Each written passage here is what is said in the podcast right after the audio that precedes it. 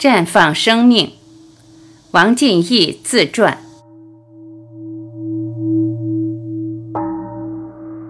解读生命，精准生活。一、整体与生命。中医以类象思维为切入，紧密结合生活，取类比象，通过把生活中的一些事与遇到的问题类比，找到共性，找到出路，找到答案。一、整体观。整体是指人体的统一性和完整性。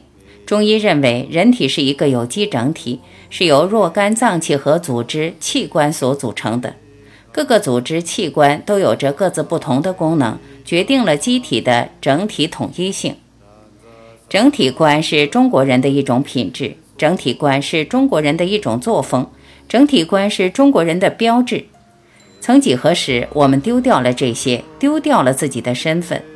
中国文化的伟大，就伟大在整体观上，能让我们身心和谐，与整个世界和谐，与万事万物和谐，与一切和谐。中医更是把中国文化的这一特点体现到了极致。我用一条河来比喻人生，就是生命之河。比如说长江，生命从发源地唐古拉山冰川上的一滴水滴到土地上，变成涓涓细流，勇往直前地流下去，直至奔流大海。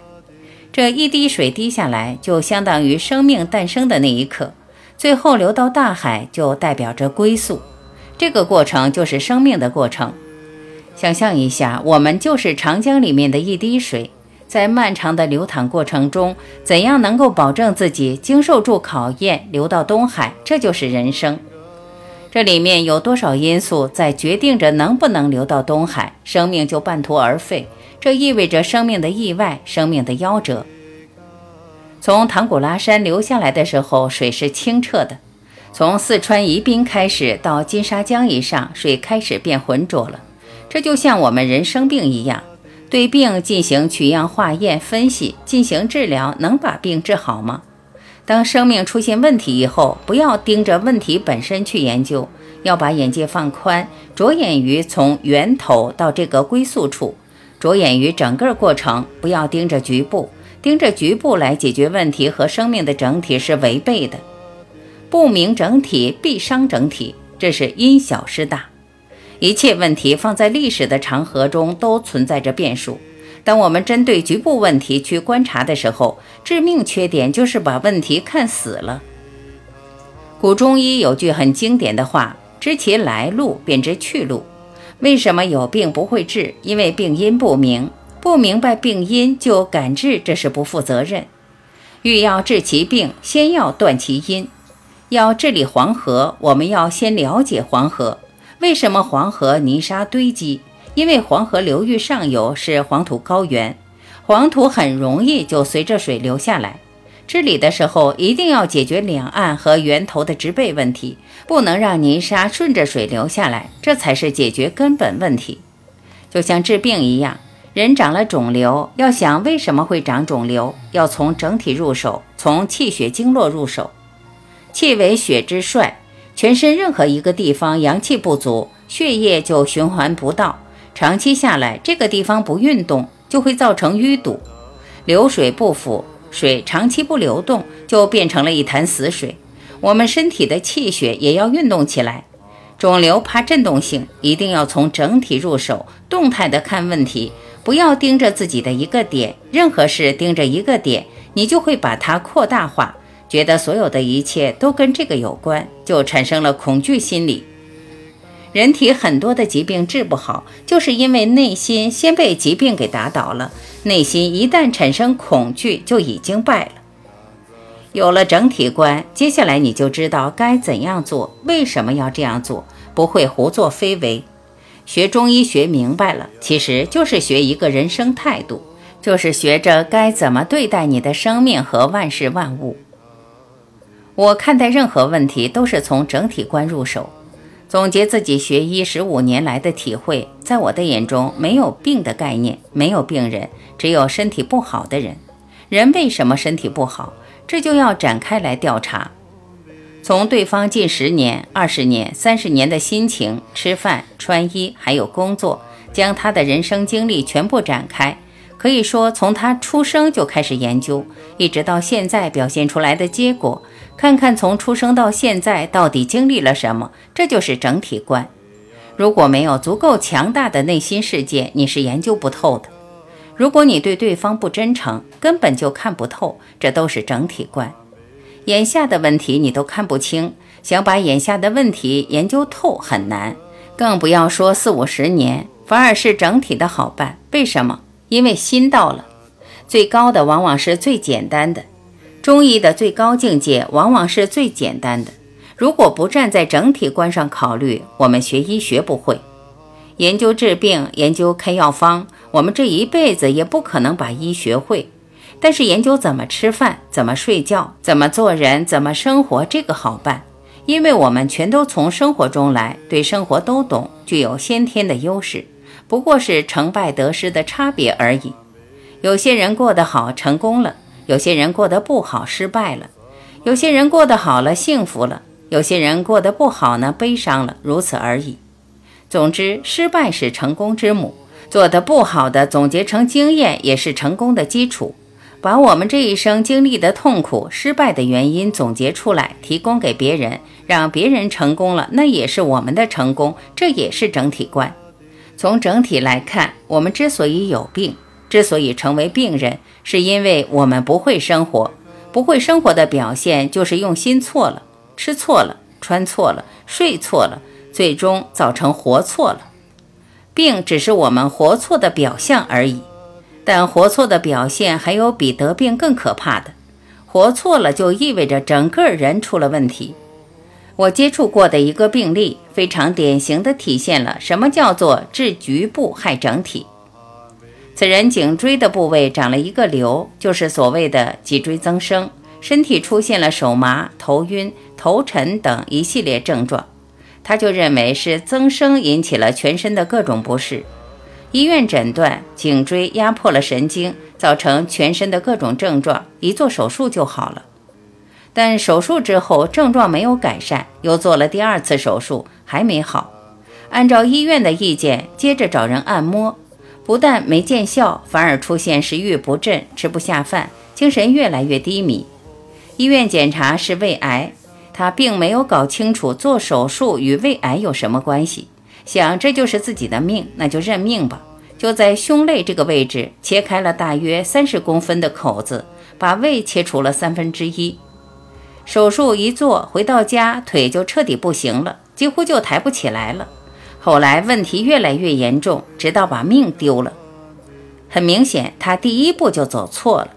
做手术把身体的阳气给泄了，脊椎是督脉的必经之道，督脉流通的位置是要害之地。从头的正中间到尾骨这一段，任何一个部位受到伤害，都会造成让整体的阳气大规模的泄露。这就意味着全身没有了抵御系统，没有了能量系统，能量减低，胃和肠道蠕动不了，一收缩，胃的管道变细了，变细就是胃癌。因为治局部伤了整体，整体全部被害，最后生命终结。看住你体内的阳气，阳气在体内的位置功能。人体的阳气就像一个气包，藏在肚脐以下、腹股沟以上，阳气被称为龙，阳气生存的环境就叫龙宫，中医称为下焦。阳气存在这里，就像一个太阳稳稳地守着，散发出的热量光芒能够温暖全身，照亮我们的心。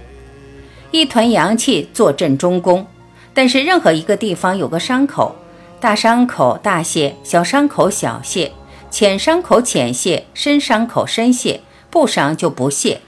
任何一个地方受到伤害，就会造成阳气泄露，阳气泄完，命就没了。父母长辈养我们的时候，千万小心，就怕我们受伤。受伤造成泄气，血是有形的，气是无形的。出血的地方伴随着一定是气先出来，气出完了，人命就没了。很多病死因不明就在于此。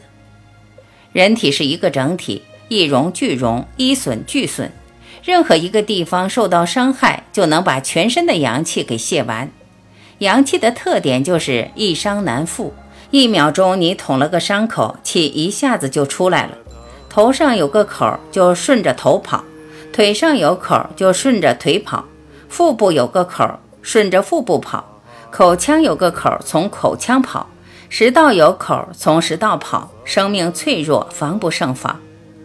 东西南北四面八方，人是立体的存在，任何一个地方受到伤害，都会造成阳气泄露。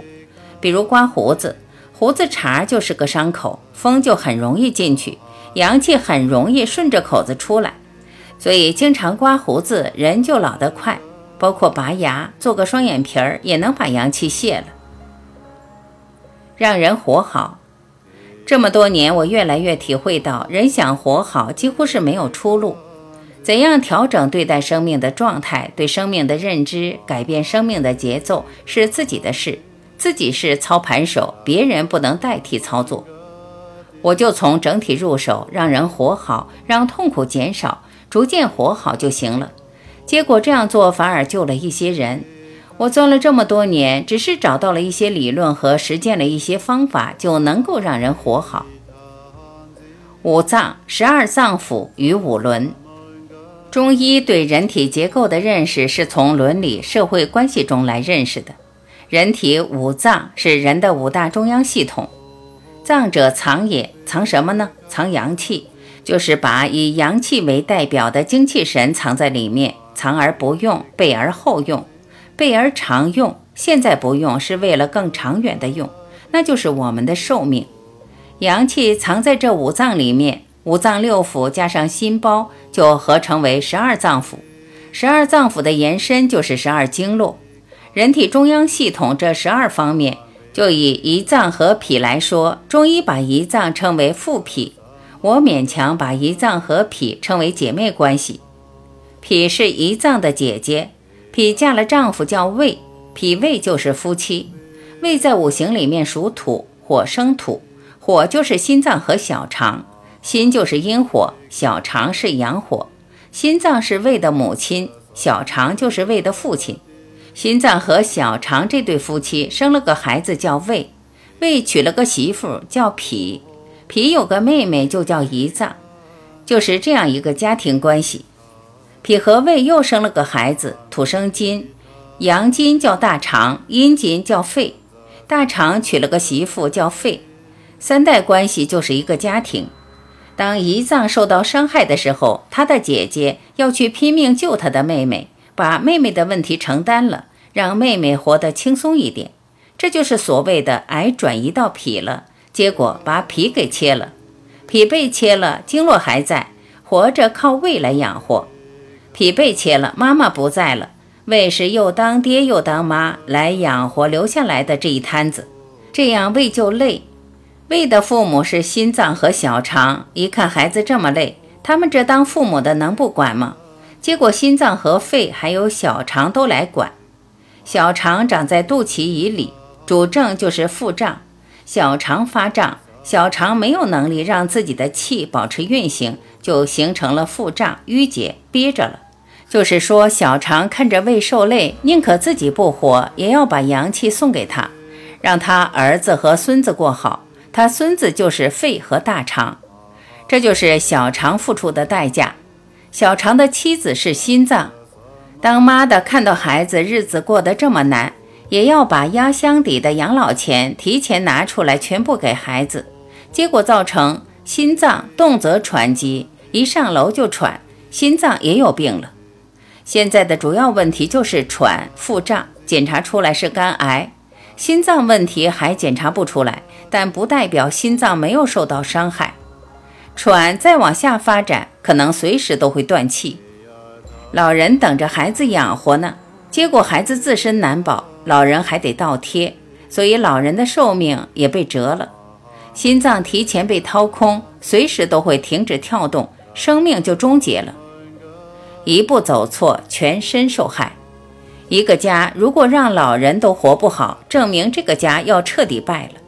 把心脏和小肠都给伤害了，同时也养活不了自己的孩子，肺和大肠都受累。最可怜的就是没娘的孩子。可想而知，现在身体的肺功能和大肠成什么样了。我通过一个细节就对整体把握住了。我看到的是他满身的伤害，身体已经没有好的地方了。虽然现在还没有涉及到肺的问题，但是我知道没娘的孩子是可怜的，肺和大肠的功能好不到哪儿去，一荣俱荣，一损俱损，这就是整体。脾和胃属土，土克水，脾胃功能一弱，很快就会向肾转移。记住人体的关系，人这个整体是和谐相处的。但是不管人怎么想，身体自然的行为就形成了相生和相克。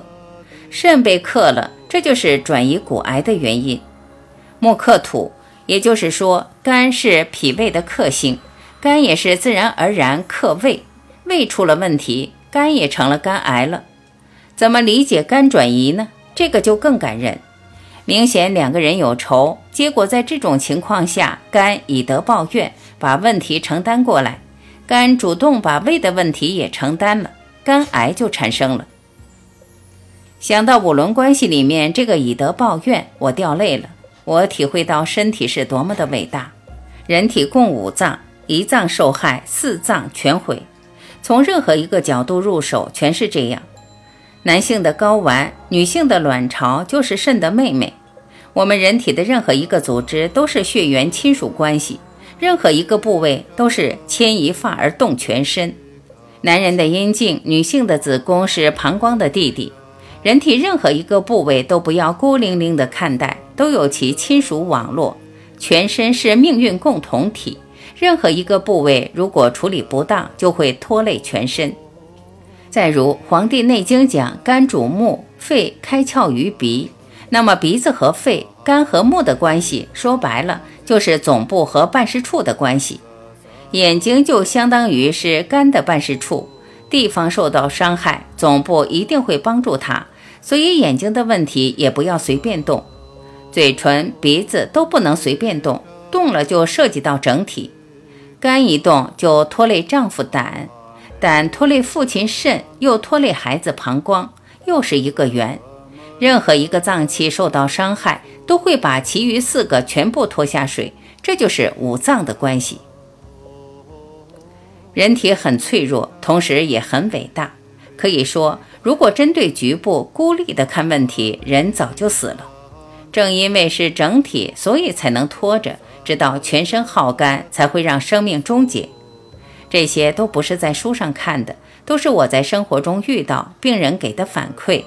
结合现实生活读懂的中医靠的是悟性，我们遇到的一切问题都和遇到的、观察到的一切现象有着千丝万缕的关系。人在这个世上要想活好，就要对天地万物有一种整体的认识。打个比喻，红薯就是脏器，红薯秧子就相当于经络。不在脏上做文章，针对经络是没用的。不给红薯根部施肥，只在秧子上做文章，解决不了根本问题。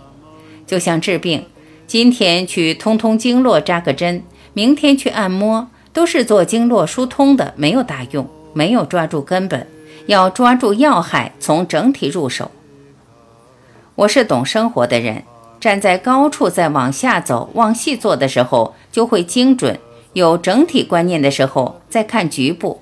真的是一览众山小。